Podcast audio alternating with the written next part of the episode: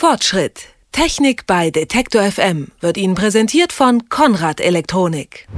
Es gibt ja unendlich viele Modelle auf dem Markt der mhm. Universalfernbedienung. Welche Qualitätsunterschiede gibt es denn da so? Oder sind die alle ungefähr gleich gut? Nein, da gibt es schon eine große Bandbreite an Geräten. Ähm, erstmal am einfachsten auch zu unterscheiden ist, ist schon äh, die Haptik, wie sich die Dinge einfach anfühlen. Sowas kann man natürlich schon mal im Laden ausprobieren. Da gibt es schon welche, die kommen einfach sehr klapprig und billig als aus Plastik daher und manche sind einfach ein bisschen besser verarbeitet, haben einfach schönere Tasten, fühlen sich besser an.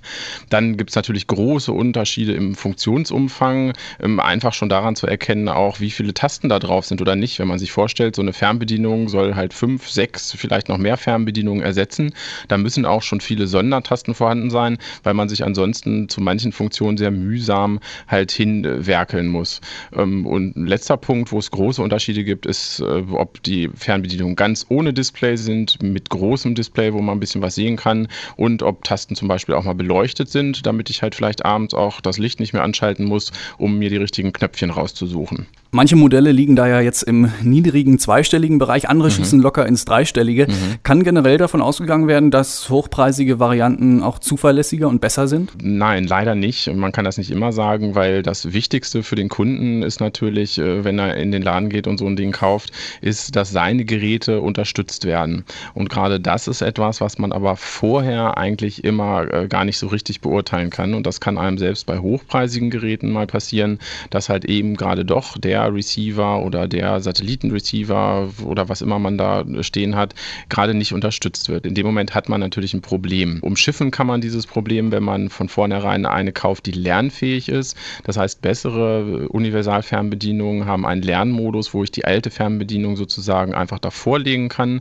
und dann kann diese Fernbedienung die Codes von der alten Fernbedienung Stück für Stück anlernen. Da habe ich noch einen, eine Sicherheit mehr sozusagen, dass das dann auch wirklich funktioniert. Wer nicht äh, frustriert werden möchte in dem Bereich, da kann man eigentlich nur raten, dass der sich auch eine Rückgabemöglichkeit offen halten sollte. Falls nämlich wirklich die Geräte nicht unterstützt werden, dann muss man das Ding eigentlich zurückbringen, weil dann macht es einfach keinen Spaß. Das heißt, worauf sollte man da beim Kauf achten? Zuerst sollte man sich überlegen, was der Zweck wirklich ist. Also ob ich wirklich so ein äh, Ding haben möchte, was, was alle Geräte bedient, was eventuell noch eine Makrosteuerung erlaubt. Das heißt, es gibt sehr teure, wie Sie schon sagten, die, wo man auch komplexe Abläufe einprogrammiert programmieren kann. Das heißt, dass äh, meine Teil der Receiver angeht, vielleicht sogar noch das Licht gedimmt wird. Das geht also bis in, in den Bereich Heimautomation, der Beamer hochgefahren wird und das alles vollautomatisch.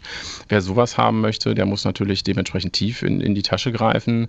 Wenn es nur darum geht, dass äh, vielleicht eine Fernbedienung defekt ist, äh, weil zwei Knöpfchen nicht mehr funktionieren, da kann es auch sein, dass es wirklich halt die Fernbedienung für 20 Euro tut, wo dann hoffentlich eben auch das eine Gerät mit unterstützt wird. Bei solchen Geräten gibt man meistens nur so einen Herstellercode an. Da ist dann eine Tabelle dabei und äh, dann sollte es funktionieren. Welche neuen Trends und Entwicklungen gibt es denn da so auf dem Markt? Also sind da so die Touchscreens im Kommen oder was ähm, ist da bei den Fernbedienungen gerade so angesagt? Auf jeden Fall eine, beobachten wir eine große Differenzierung. Eben halt diese, die, diese große Bandbreite von den ganz kleinen, die wirklich nur die einfachsten Basisfunktionen zur Verfügung stellen, eben weil viele Leute schon die Fernbedienung, die bei den Geräten dabei sind, als viel zu kompliziert empfinden und auf der anderen Seite halt Fernbedienungen, die eigentlich schon wie kleine Computer mehr auskommen, halt mit einem großen Touch-Display noch ausgestattet sind, wo, wo man dann aber im Prinzip bis hin in, in die Heimautomation gehen kann.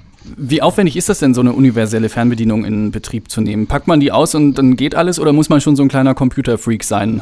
Wie hoch sind da die Hürden? Es ist recht unterschiedlich. Je äh, komplexer die Anforderungen da schon sind, desto mehr muss man sich äh, letztendlich auch mit dem PC auseinandersetzen.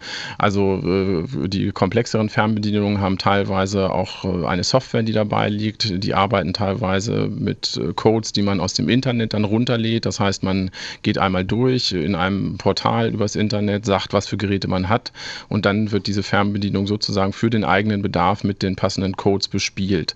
Das, das ist also die komplexere Variante, die einfachere. Da ist es so, ich habe ein Handbuch dabei, da stehen die Hersteller drin und ein paar Geräte stehen da auch drin und dann versuche ich möglichst den passenden Code zu bekommen. Und die Basisfunktionen wie Lautstärke an und aus, die sollte man eigentlich auch auf diesem kurzen Wege sozusagen ans Laufen bekommen. Jetzt gibt es die ersten Fernbedienungsanwendungen auf dem Smartphone. Was ist von denen zu halten? Ja, das ist sicherlich auch ein Trend. Das äh, funktioniert. Eigentlich ist es sogar so, dass äh, für sich kaum ein Hersteller das heutzutage nehmen lässt, eben für sein Gerät eine iPhone-App oder auch für, für ein Android-Smartphone so etwas herauszubringen. Ähm, funktioniert erstmal immer nur bei Geräten, die auch vernetzt sind, weil eben diese Smartphones äh, meistens nicht mehr mit Infrarotschnittstellen ausgestattet sind. Das heißt, die Geräte können nur über das WLAN sozusagen kommunizieren kommunizieren. Und deshalb klappt das Ganze erstmal von Haus aus nur mit Geräten, die auch überhaupt im lokalen Netzwerk sich anmelden. Ähm, dann muss man aber sagen, gibt es auch einen großen Zubehörmarkt, der, der da boomt, zum Beispiel für, für iPad und, und iPhone, diese sehr beliebten Geräte. Gibt es auch externe Infrarotsensoren, das kann man sich so vorstellen, die stellt man vor sich auf den Tisch. Das Ding macht nichts anderes, als eben diese Fernbedienungscode zu senden. Und diese Sendestation wiederum ist halt mit dem iPad oder dem iPhone per WLAN verbunden oder per Bluetooth und von dort aus kann ich dann meine Geräte steuern. Also da ist schon einiges in Bewegung, einfach weil die Leute auch diese Smartphones und Pads zu Hause verstärkt nutzen. Klingt alles sehr praktisch. Wir wollen dann am Ende trotzdem nochmal einen Nachteil benennen.